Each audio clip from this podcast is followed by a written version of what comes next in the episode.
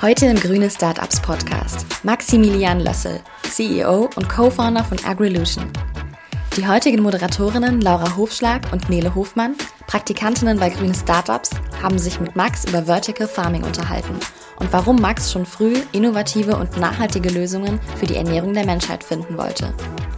Außerdem erklärt uns Max den Plant Cube und wie man auch in Zukunft effizienter eigene Landwirtschaft betreiben kann. Zum Schluss gibt er uns einen ernsten, aber auch zuversichtlichen Ausblick, wie es um unsere Zukunft und unseren Planeten steht.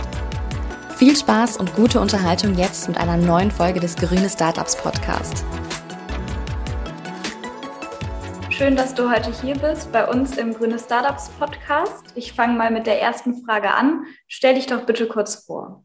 Ja, hi, danke, dass ich teilnehmen darf. Also ich bin der Max, bin 32 Jahre alt, äh, Gründer und Geschäftsführer von Agrilution und kümmere mich bei Agrilution im Endeffekt um alles, äh, was marktseitig ist, also den ganzen kommerziellen Bereich, vom Marketing über den Vertrieb bis hin zum Produktmanagement und mache das Ganze jetzt seit über acht Jahren und bin auch schon seit ja, knapp zehn Jahren mittlerweile im ganzen Vertical Farming Umfeld unterwegs.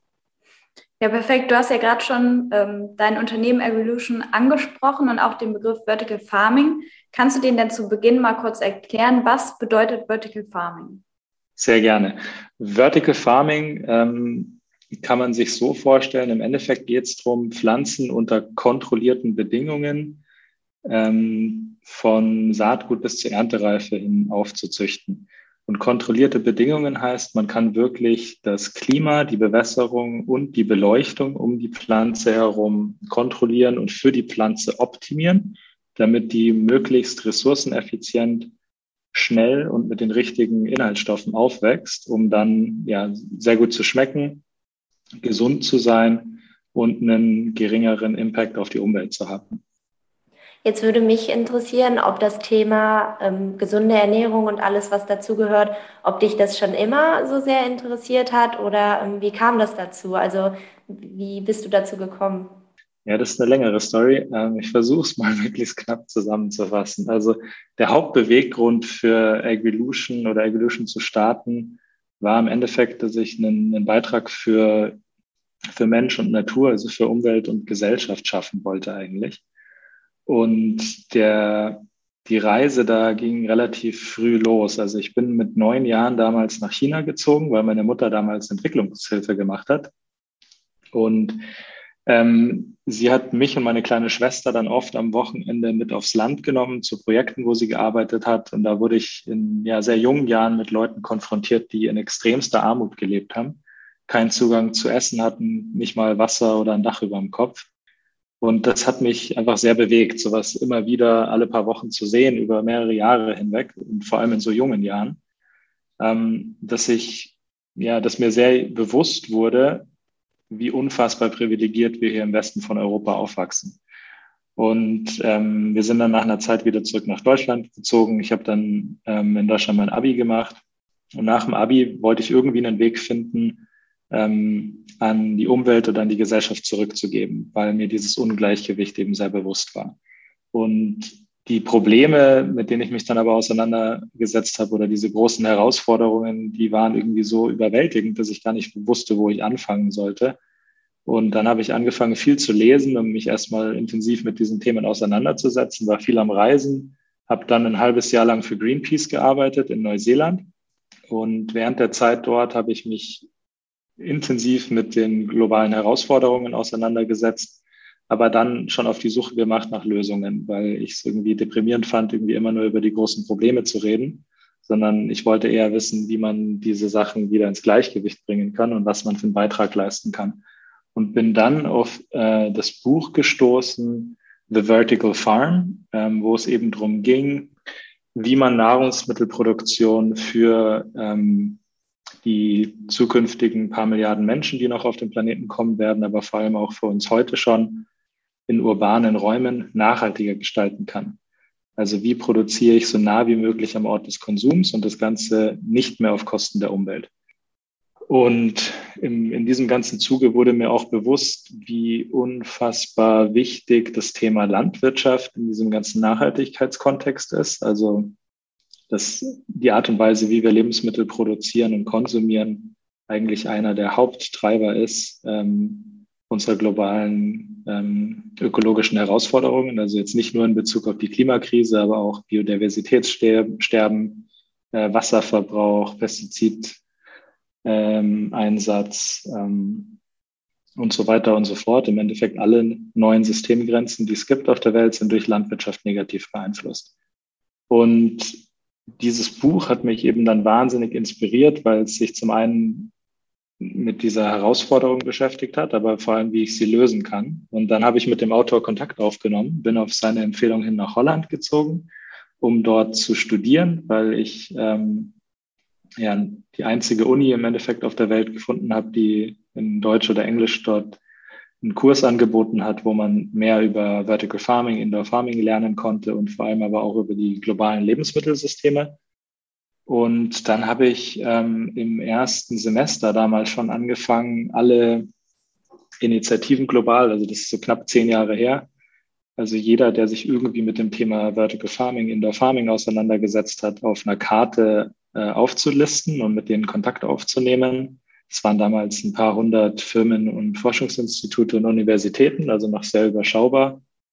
Und aus der Übersicht ist dann die Idee entstanden, einen Verein zu gründen, um all diese Initiativen zu vernetzen, dass man die Implementierung des Vertical Farming schneller vorantreiben kann, um Synergien zu schaffen zwischen den ganzen Technologieanbietern und den Forschungsinstituten und den Startups und den großen Konzernen.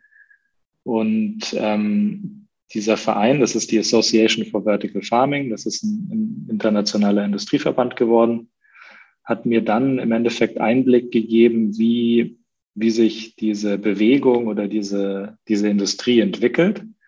Und da wurde mir dann sehr klar, dass, ähm, dass es zwei Fokusbereiche gibt. Also zum einen die reine Forschung und zum anderen so riesige industrielle Anlagen, also so Lagerhallen voll mit Technologie, um Lebensmittel in der Nähe von Städten zu produzieren. Und mein Ansatz war dann im Endeffekt äh, zu überlegen, ähm, wie man die Vorteile des Vertical Farmings, also so nah wie möglich am Ort des Konsums zu produzieren, weniger Ressourcen zu nutzen, weniger Transportwege, weniger Plastik oder gar kein Plastik, weniger Wasser und so weiter und so fort. Wie ähm, schöpfe ich diese Vorteile komplett aus? Weil das wurde durch den, weder durch den industriellen Ansatz noch durch die Forschung ähm, bisher gemacht. Und das war dann der Ansatz für Evolution, praktisch Mini-Vertical Farms zu bauen, die man wirklich bei Menschen zu Hause in die eigene Wohnung stellt, um dort direkt, dort, wo die Lebensmittel konsumiert werden, frische, gesunde Lebensmittel zu produzieren. Genau, auf Evolution, auf dein Unternehmen und auf den Verein kommen wir auch gleich nochmal zurück. Ich muss sagen, ich finde es super interessant, dass du dann schon wirklich in so jungen Jahren diese ersten Berührungsaspekte hattest, was du dort alles erlebt hast, prägende Erfahrungen, die dich dann wirklich dorthin gebracht haben, wo du eigentlich heute bist. Ich bin ein bisschen bei Neuseeland hängen geblieben. Mich würde interessieren, wieso du nach deinem Abi dann ausgerechnet nach Neuseeland gegangen bist. Gute Frage. Also ich war, war tatsächlich erst in Spanien und habe eine Zeit in Spanien gelebt, weil ein Freund von mir dort studieren angefangen hat und wir wollten uns komplett unabhängig machen und ein eigenes Stück Land kaufen, wo wir dann Lebensmittel anbauen und eigenen Strom produzieren und eigenes Wasser anzapfen und so. Und dann habe ich mir aber gedacht, das ist eher so ein Schritt, den ich irgendwann in Zukunft mal machen kann. Erst muss ich irgendwie einen Beitrag leisten und es wäre zu einfach gewesen, sich einfach so zurückzuziehen und abzukapseln. Ähm, und dann wollte ich möglichst weit weg und habe ein Land gesucht, wo ich irgendwie noch keine neue Sprache lernen muss ähm, und was Interessantes machen kann und schöne Natur habe. Und so bin ich dann auf Neuseeland gestoßen. Und in Neuseeland hattest du gesagt, hast du ja dann auch das Buch gelesen und dann bist du ja in die Niederlande gegangen zum Studium. Du hast gerade eben auch erwähnt, dass Vertical Farming da fast, das war die einzige Uni, die diesen Studien, Studiengang angeboten hat. Wie schätzt du da die Entwicklung ein? Wird es mehr Studiengänge auch in die Richtung geben bald? Ähm, ja, gibt es tatsächlich schon. Also es gibt immer mehr Universitäten, die sich mit dem Thema auseinandersetzen, ähm, überall auf der Welt verteilt, also in Asien, in, in Amerika, in Australien, in Europa. Ähm, aber die Niederlande sind, würde ich mal sagen, international führend, was grundsätzlich ähm, Landwirtschaftstechnologie angeht. Sind auch der zweitgrößte Exporteur von Lebensmitteln und ich glaube der größte Exporteur von, von Technologie im landwirtschaftlichen Bereich. Ähm, da sitzt einfach ein unfassbares Wissen, das die über Jahrzehnte aufgebaut haben, auch schon über die gesamte Gewächshausindustrie in den letzten 60 Jahren. Und dementsprechend äh, sind die sehr weit, was Vertical Farming Technologie angeht. Ähm, und ich würde sagen, so die anderen Märkte, die da gut voranschreiten, sind, sind China, Japan, ähm, Taiwan, Singapur, also dieser asiatische Raum, südostasiatische Raum und ähm, in den USA gibt es natürlich auch viele Initiativen. Da wird sehr viel Geld auf das Thema geworfen. Allerdings gibt es da jetzt keine irgendwie bahnbrechenden neuen Ansätze. Ähm, aber das Thema hat einen wahnsinnigen Hype und eine, eine, eine große Aufmerksamkeit gewonnen in den letzten Jahren in den USA. Ähm, um jetzt vielleicht nochmal auf ähm, diese, äh, diesen gemeinnützigen Verein, den du eben erwähnt hast, zurückzukommen, die Association of Vertical Farming. Ähm, wie kann ich mir das vorstellen? Ist das ähm, quasi dann so eine Art Doppelbelastung für dich? Also du hast auf der einen Seite Agrilution, das Unternehmen, und dann hast du eben noch diesen gemeinnützigen Verein. Wie hältst du da so die Waage? Wie teilt sich das auf? Wie viel Prozent gibst du für das eine, wie viel Prozent für das andere oder wie läuft das? Also ich habe die ersten Jahre wirklich viel für den Verein gemacht und grundsätzlich auch wahnsinnig viel gearbeitet. Also eigentlich so gut wie keine Freizeit gehabt, jedes Wochenende durch und immer bis spät in die Nacht. Ähm, als wir dann äh, die ersten größeren Beträge an Venture Capital für Evolution bekommen haben, äh, habe ich mich aus dem Verein peu à peu zurückgezogen und bin eigentlich nur noch im Beraten tätig gewesen. Und ich glaube, 2017 war das, bin ich dann komplett raus ähm, und ähm, bin auch aus dem, aus dem Board raus. Aber meine Mutter arbeitet da noch mit und somit halte ich natürlich auch so ein bisschen den Draht zu der ganzen Thematik. Ähm, und ich bin jetzt seit 2018 oder 19 auch wieder im Beirat, aber das hält sich sehr in Grenzen, was ich da an, an Zeit in, reinbringe. Also vielleicht, keine Ahnung, eine Stunde pro Woche, wenn es hochkommt. Aber das Schöne ist, die ganze Industrie hat sich auch wahnsinnig weiterentwickelt in den letzten äh, acht Jahren, so dass es gar nicht an, an mir hängt, dass ich da irgendwie wahnsinnig viel Zeit rein investieren muss, sondern es ist einfach ein, globales Thema geworden. Der Verein hat äh, wirklich viele ähm, freiwillige Mitarbeiter und äh, gute Leute, die das Thema unterstützen. Und es wird auch von Universitäten und Firmen unterstützt, äh, so dass es jetzt nicht mehr irgendwie so diese Pioniersarbeit am Anfang benötigt und wahnsinnig viel Zeitinvestment von mir wo wir gerade bei der Doppelbelastung waren, die Neda angesprochen hatte. Du hast Agrilution 2013 ja mit deinem damaligen Basketballkollegen Philipp gegründet. Und mich interessiert gerade, wie war denn die Teamarbeit mit deinem Kollegen zusammen? Gab es da irgendwelche Hürden, die ihr ja überwinden musstet, mit Freundschaft und Arbeit trennen? Äh, das hat eigentlich super gut geklappt. Also Philipp und ich verstehen uns auch heute wahnsinnig gut und sind auch beide noch Geschäftsführer der, der Firma. Ähm, und wir teilen uns die, die Aufgaben super gut auf. Also ich glaube, jeder arbeitet äh, einfach in seinen Stärken. Wir ergänzen uns da sehr gut. Er macht eher den ganzen technischen Bereich, während ich mich jetzt ähm, mittlerweile eher auf, um das Marktseitige kümmere. Am Anfang haben wir natürlich wahnsinnig viel zusammen gemacht. Ähm, mittlerweile geht es einfach nicht mehr, weil das Unternehmen größer geworden ist und wir viele Mitarbeiter haben. Äh, dass wir die Bereiche aber strikt trennen müssen. Aber natürlich herrscht da ein reger Austausch zwischen uns beiden und wir sind auch noch weiterhin befreundet. Genau, von der elterlichen Garage zum CEO kann man ja fast schon bei dir sagen. Hast du ja gerade auch angesprochen, dass ihr viele Mitarbeiter mittlerweile habt. Wie fühlt sich das an, wenn man dich wirklich so betitelt? Erst in der elterlichen Garage, jetzt CEO einer Firma mit 40 Mitarbeitern. ähm, also normalerweise ist es, dass man irgendwie in diesem Hamsterrad gefangen und, und rennt einfach immer weiter und nimmt sich wenig die Zeit zu reflektieren. Ähm, bei uns gab es auch mal eine schwierigere Phase im Unternehmen, deswegen hatte ich die Zeit und habe die genutzt, mal einfach alles für mich so Revue passieren zu lassen und auch viel zu schreiben. Es fühlt sich wahnsinnig gut an, weil ich einfach so den Sinn meines Lebens gefunden habe, so blöd es klingt in, in, dieser, in diesem Themenbereich, ähm, womit ich mich wahrscheinlich auch die nächsten Jahre noch intensiv auseinandersetzen werde. Ähm, deswegen freut mich das natürlich, nachdem ich da wahnsinnig viel Zeit investiert habe und Energie, dass es auch ähm, sich in die richtige Richtung entwickelt. Und nicht nur, dass die Firma sich entwickelt, sondern dass wir auch mittlerweile äh, anfangen, einfach einen, einen Beitrag auf, aus ökologischer Perspektive zu leisten.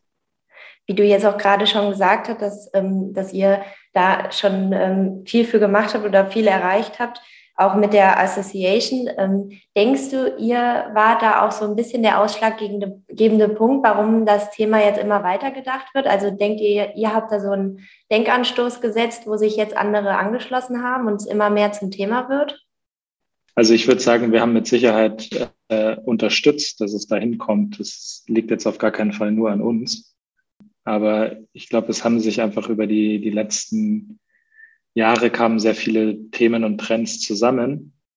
Und wir haben einfach ein, auch ein bisschen Glück gehabt mit dem Timing, was, das, was die ganze Thematik angeht, weil wir immer größer, globalere äh, ökologische Herausforderungen haben. Auf der anderen Seite sehen wir einen Wandel im, im Konsumverhalten in der Gesellschaft.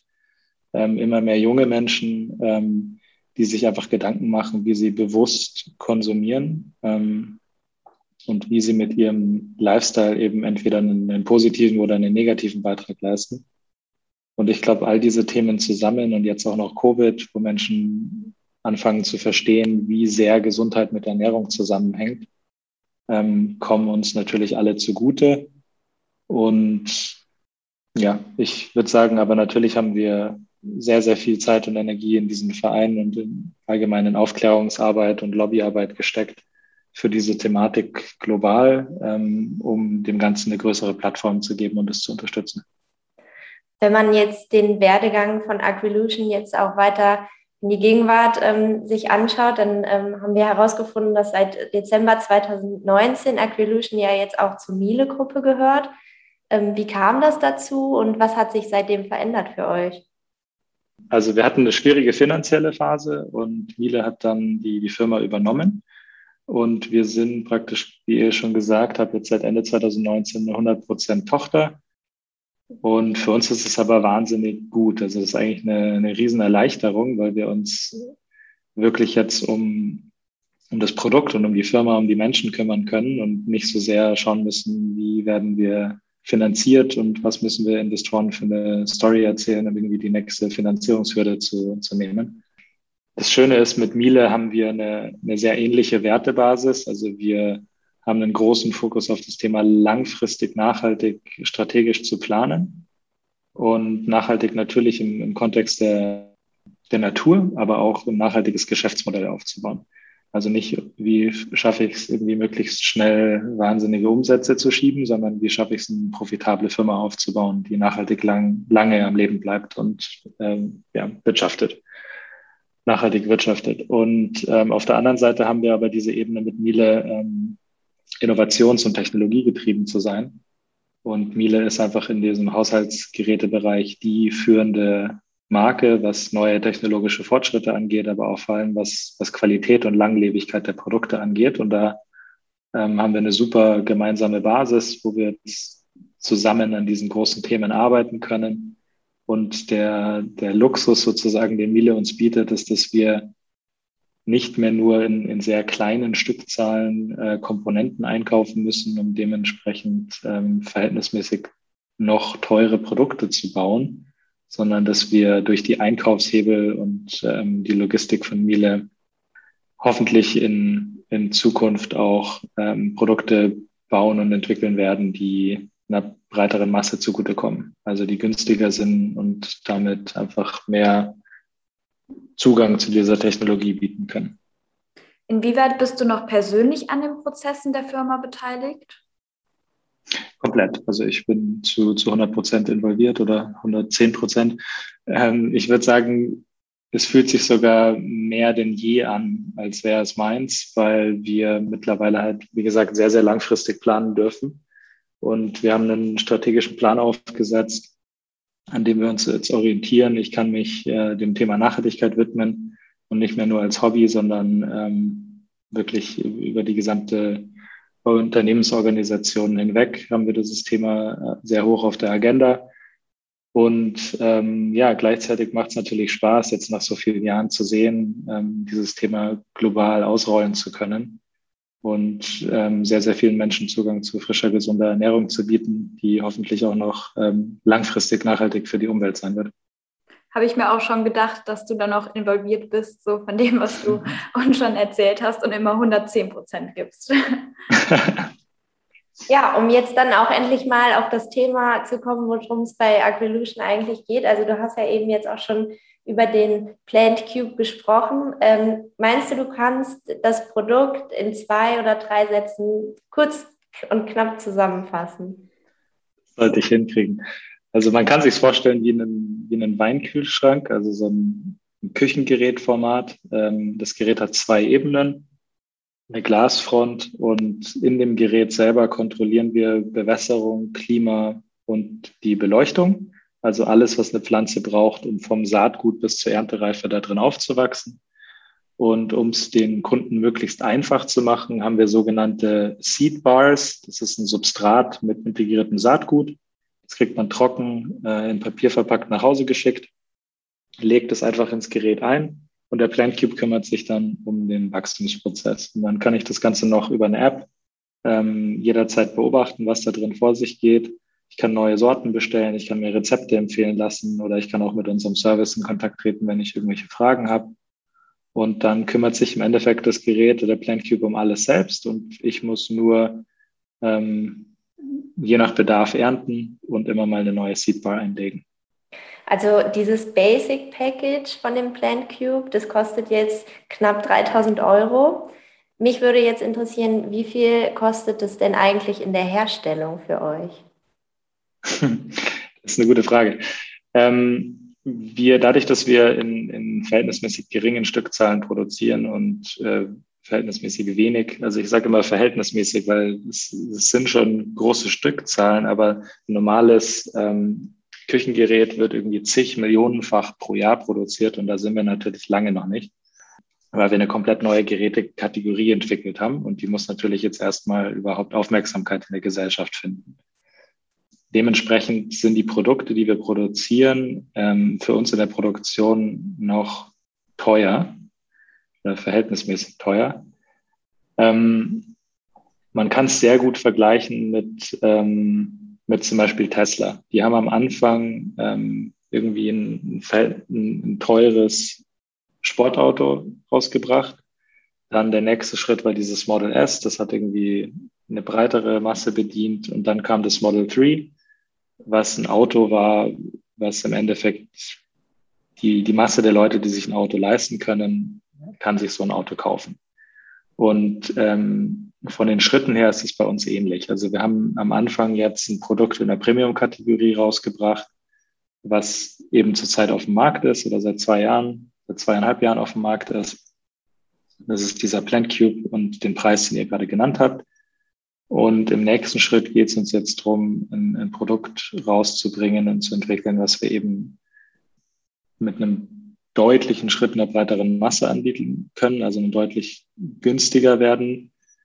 Und den Zeitraum kann ich da leider nicht nennen, aber wird wahrscheinlich irgendwann so in den nächsten eineinhalb Jahren passieren.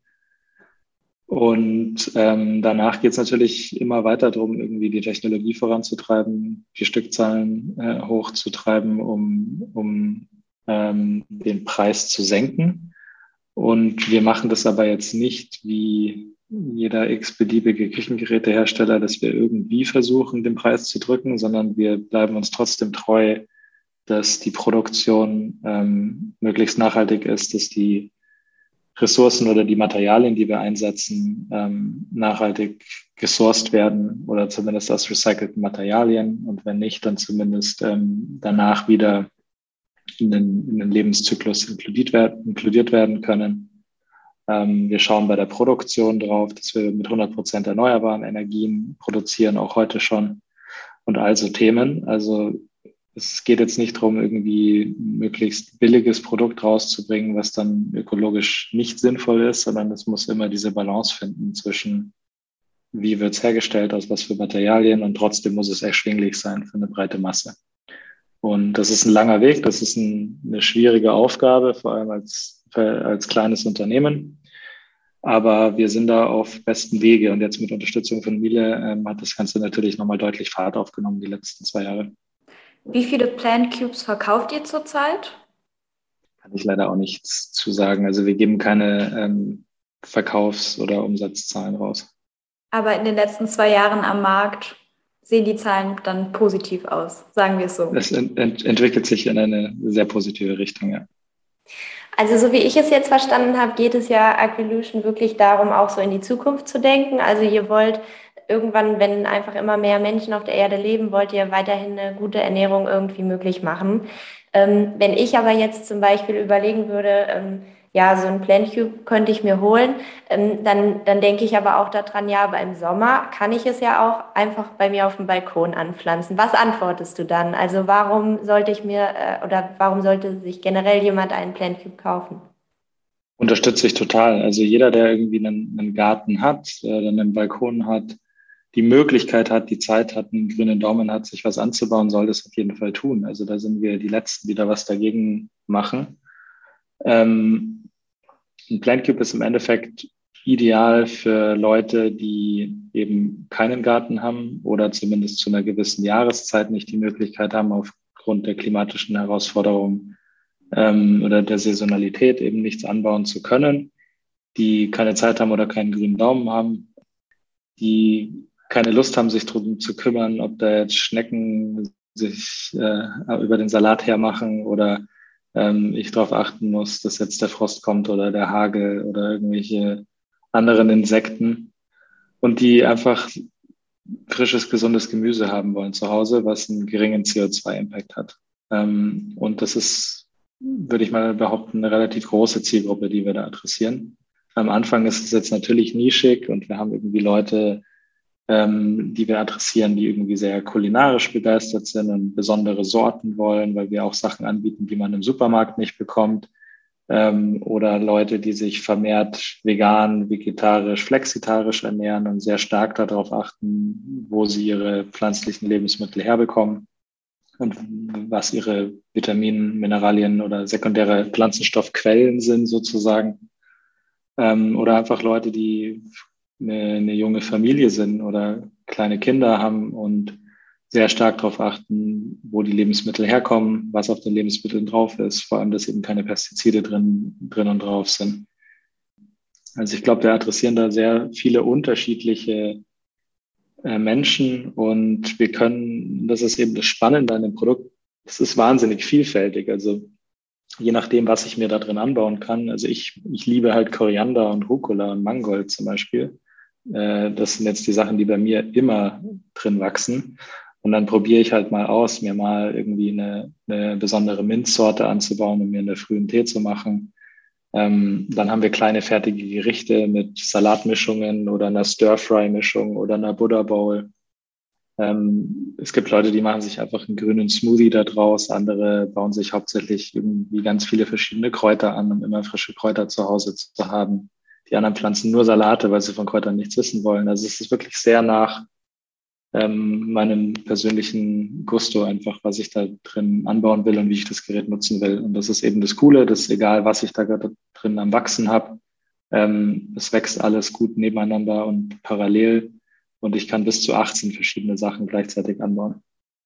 Der Plant Cube steht ja dann auch im Wohnzimmer oder eher in der Küche. Wie laut ist denn so ein Plant Cube?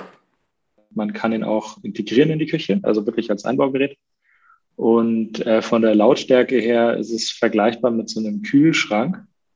Also ich würde ihn jetzt nicht ins Schlafzimmer stellen zum Beispiel, weil so ein ganz leichtes, leichtes Rauschen von dem Kompressor hört man schon manchmal. Du hattest ja jetzt eben auch schon ähm, angefangen darüber zu erzählen, was man anpflanzen kann. Also vor allem Kräuter, Greens oder diese Microgreens oder eben Salate. Ähm, warum habt ihr euch denn dann darauf spezialisiert von Anfang an und nicht zum Beispiel auch gesagt, ähm, weiß ich nicht, so kleine Gemüsesorten oder dass man vielleicht auch sowas, oder geht es sogar vielleicht, kann man das auch anpflanzen? Ähm, ja, gehen tut im Endeffekt alles. Also wir haben uns am Anfang äh, wirklich darauf fokussiert, auf die Sachen, die, die schnell wachsen, damit die Kunden nicht lange warten müssen, bis was erntereif wird. Und weil wir, um ehrlich zu sein, natürlich auch einfach viel schnellere Testzyklen haben bei den schnell wachsenden Pflanzen und da viel schneller vorankommen und, somit das Portfolio stetig ausweiten konnten ähm, und das auch immer noch machen. Also ich glaube, wir haben mittlerweile über 40 Sorten im Portfolio und da kommen alle zwei Monate kommen ein, zwei Sorten dazu. Ähm, Kunden haben auch immer die Möglichkeit, irgendwie neue Sachen anzufordern und dann testen wir das bei uns im Labor und oft werden dann diese Sorten rausgebracht, also auf Kundenfeedback hin. Ähm, was wir sehr, sehr oft an, äh, an Anfragen kriegen, sind Tomaten und Erdbeeren. Äh, also das sind auch zwei Sachen, an denen wir intensiv arbeiten und das wird auch in naher Zukunft kommen, genauso wie Chilis zum Beispiel. Dann gibt es immer wieder Leute, die nach Pilzen fragen. Das ist auch was, womit wir uns beschäftigen, aber das ist noch in bisschen fernerer Zukunft. Und ähm, ja, also hauptsächlich eben kleine, schnell wachsende Pflanzen, die einen hohen Wassergehalt haben, deswegen normalerweise von in der Kühlkette transportiert werden müssen, wenn sie im Supermarkt landen, leicht im Transport beschädigt werden, wo viel Lebensmittelverschwendung entsteht auf dem Weg, ähm, wo auch die, die größten Pestizidbelastungen sind und vor allem, weil es immer Produkte sind, die man am besten frisch verzehrt und nicht gekocht und dann ähm, ja am liebsten eigentlich nicht waschen würde, weil dann die ganzen gesunden Stoffe und auch die Öle noch drauf sind, äh, die den Geschmack und die, die Nährstoffdichte ausmachen. Ähm, und das ist natürlich schade, wenn ich dann irgendwie ein Produkt im Supermarkt kaufe, was mehrere Tage unterwegs war, zigtausend Kilometer hinter sich hatte, irgendwie in der Kühlkette transportiert würde und dann hat es so gut wie keinen Nährwert mehr, schmeckt es nicht mehr wirklich gut und hat trotzdem irgendwie einen ökologischen Schaden dann gerichtet. Also gerade solche Sachen kann ich mir halt dann ideal zu Hause anbauen. Deswegen haben wir darauf am Anfang den Fokus gelegt. Aber wir werden dieses Portfolio stetig ausbauen. Ja, interessant. Aber das macht auf jeden Fall auch total Sinn, so wie du das jetzt erklärt hast. Ähm, um aber nochmal auf das Wirtschaftliche zurückzukommen, was wir uns zum Beispiel auch gefragt haben, der Plant Cube ist ja jetzt natürlich noch sehr teuer. Ähm, warum bietet ihr das denn nicht an, dass man den vielleicht auch mieten kann? Das wäre doch auch eine super Idee. Ähm, ja, mieten geht nur als Geschäftskunde, das bieten wir aber tatsächlich an. Und als Endkunde kann man einfach ihn über eine Ratenzahlung kaufen. Also es ist halt ähnlich wie eine Miete, nur dass es dir am Ende dann gehört. Ach so, ja gut. Und das kostet auch äh, keinen Aufpreis. Also das ist eine 0% Aufschlag. Du hast ja gerade schon auch über den Plant Cube gesprochen, dass der aus nachhaltigen Materialien besteht, aus recyceltem Material. Ihr bezieht erneuerbare Energien. Ist das auch bei Agrilution selbst so? Also wie achtet ihr im Unternehmen auf die Nachhaltigkeit? Ja, absolut. Also wir achten da sehr stark drauf. Ähm, also wir, wir messen unseren CO2-Footprint äh, über die gesamte Firma hinweg, über alle Produkte hinweg und schauen immer, was wir für Maßnahmen ableiten können, um nachhaltiger zu werden. Und nicht nur im Hinblick auf CO2, sondern holistischer gesehen. Ähm, also unser Office ist zum Beispiel mit Fernwärme betrieben und 100 Prozent erneuerbaren Energien. Äh, genauso wie sowohl die Produktion unserer Seedbars wie auch die Produktion der Geräte. Die Produktion der Geräte findet in Europa statt, damit wir da grundsätzlich auch geringere Transportwege haben. Der, der größte Teil unserer Emissionen tatsächlich war immer durch, durch Reisen und Anfahrt von Mitarbeitern zum und vom Office weg. Das hat sich jetzt natürlich durch Covid äh, verändert. Wir haben sehr viele Leute, die aus dem Homeoffice arbeiten. Und ja, grundsätzlich achten wir darauf. Wir haben zum Beispiel eine Regel, äh, Essen, das vom Unternehmen bezahlt wird, ähm, darf nur vegetarisch oder vegan sein. Ähm, cool. Das hat auch einen großen Impact, würde ich mal sagen. Und ähm, wir haben eine Kooperation mit Octopus Energy seit neuestem, um all unsere Bestandskunden dahin zu bewegen, ihre Geräte mit ähm, erneuerbaren Energien zu betreiben. Also alle unsere Produkte sind ähm, bilanziell CO2-neutral, weil wir halt die CO2-Emissionen, die wir noch nicht reduzieren konnten, ähm, gleichen wir aus durch Aufforstungsprojekte in, in Sambia.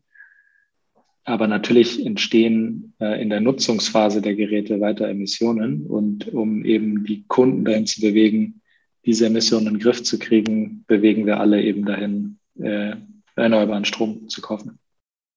Also bei all den spannenden Sachen, die du jetzt auch erzählt hast, fragen sich bestimmt auch einige, ähm, ob man da vielleicht auch einsteigen kann. Also wie bietet Acrylution denn auch ähm, die Möglichkeit eben zur Karriere oder ähm, in das Unternehmen einzusteigen? Ähm, ja, wir haben tatsächlich sehr viele offene Stellen zurzeit ähm, in allen möglichen Bereichen, also vom Vertrieb über Marketing äh, bis hin zu Pflanzenwissenschaften, im Softwarebereich, im Maschinenbau, ähm, im Data Science Bereich, also wirklich quer durch die Bank im Operations, ähm, Projektmanagement. Also wir haben sehr, sehr viele offene Stellen gerade. Äh, einfach am besten über die Website, über evolution.de und dann auf Karriere und da findet man alle Stellen und wie der Bewerbungsprozess abläuft bei uns. Was sollten denn zukünftige Jobanwärter mitbringen? Ähm, viel Motivation. Also wir achten sehr stark darauf, dass äh, die Kandidatinnen ähm, vom, vom menschlichen Profil her sehr gut zu uns passen. Also wir haben ein sehr diverses äh, multikulturelles Umfeld. Also wir haben, glaube ich, 14 verschiedene Nationalitäten und Sprachen, die bei uns gesprochen werden. Ähm, Hauptunternehmenssprache sind, sind Englisch und Deutsch. Ähm, wir sind so knapp 55 Leute zurzeit, glaube ich, aber kommen immer wieder neue hinzu. Und Standort ist in München. Wir ziehen auch demnächst um, äh, noch näher in die Stadt wahrscheinlich, wie es ausschaut. Und ähm, ja, was man mitbringen sollte, ist eine, eine gute Portion äh, Motivation für das Thema, für die Sache an sich. Und ähm, natürlich im Idealfall, je nachdem, auf welchen Job man sich jetzt bewirbt. Wir haben natürlich auch viele Werkstätten und Praktikantenjobs, um einfach mal reinzuschnuppern in den Bereich ist, ist gewisse Erfahrung in, in dem Feld, je nach Stelle. Durch Corona ist ja auch das Homeoffice total in den Vordergrund gerückt. Du hast gerade gesagt, der Hauptstandort ist München. Bietet ihr auch an, dass die Mitarbeiter remote arbeiten können? Ja, absolut. Also Großteil der Mitarbeiter arbeitet remote. Ist überhaupt kein Problem. Natürlich kommt es auch wieder auf die Stelle an. Wenn man jetzt irgendwie in der Produktion arbeitet, ist es halt schwer, von einem Homeoffice aus zu produzieren. Ähm, aber bei den, bei den meisten Stellen ist es tatsächlich möglich. Und es gibt Leute, die arbeiten wirklich fast 90 Prozent remote, ähm, auch über längere Zeiträume. Aber wir achten darauf, dass natürlich die, die Leute dann auch immer wieder zusammenkommen und ähm, Zeit miteinander in Persona zu verbringen. Ich könnte mir vorstellen, dass das auf jeden Fall äh, einige freuen wird, das so zu hören. Ähm, um jetzt vielleicht dann auch nochmal zukunftsperspektivisch ähm, zu schauen, hat äh, Aquilution denn da jetzt schon konkrete Ziele formuliert, wie es zum Beispiel in den nächsten fünf Jahren aussehen soll oder in den nächsten zehn Jahren?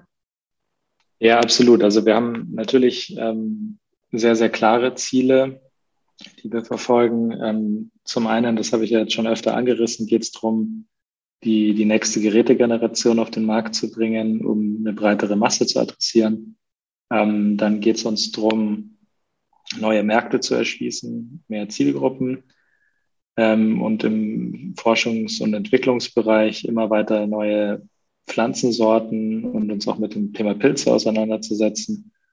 Und ähm, ja, sonst haben wir spannende Forschungsbereiche, wo wir Pflanzen über neue, selbstentwickelte Sensorik in Echtzeit analysieren, ohne die Pflanzen kaputt machen zu müssen, um zu verstehen, ähm, wie die Pflanzen auf gewisse Umgebungsfaktoren reagieren, also auf die Licht- und Temperatur- und Luftfeuchtigkeitsverhältnisse, denen, die wir den Pflanzen aussetzen.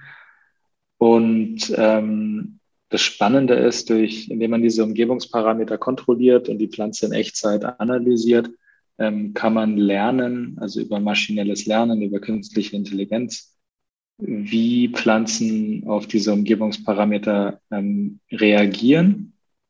Und das heißt, im Endeffekt kann man durch solche Mechanismen dann beeinflussen, ob eine Pflanze jetzt mehr Vitamin C ausprägt oder wie sie den Geschmack verändert.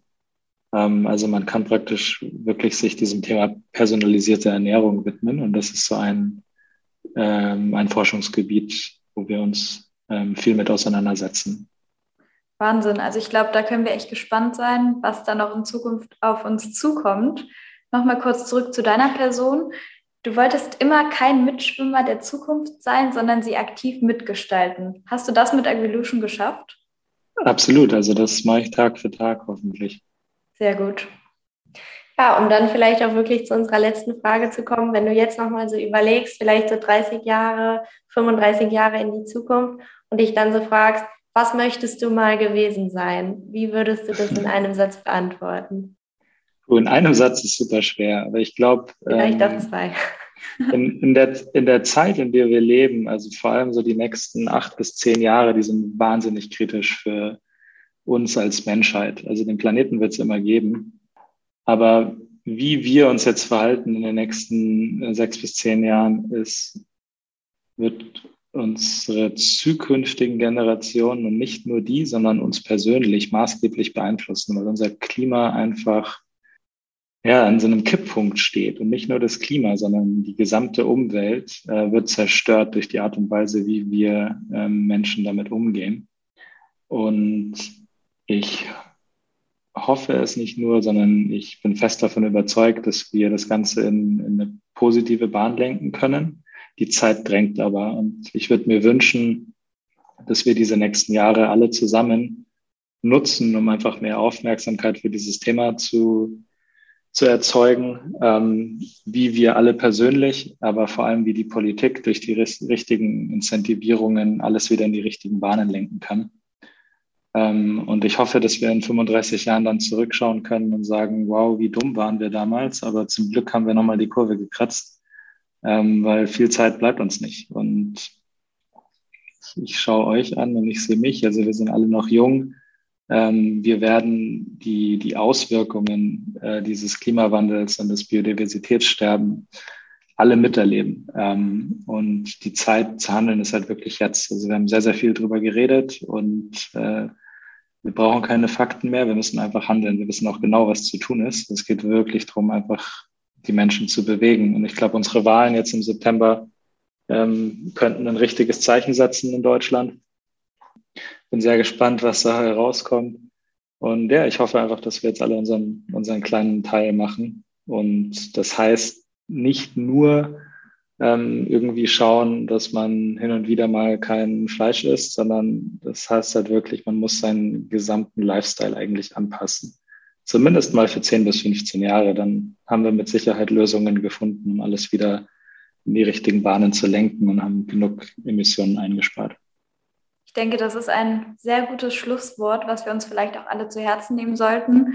Danke, Max, dass du heute bei uns zu Gast warst und auch danke für deinen kleinen Teil oder eher großen Teil, den du mit Agolution dazu beiträgst. Vielen Dank. Dankeschön. Danke euch. Hat Spaß gemacht.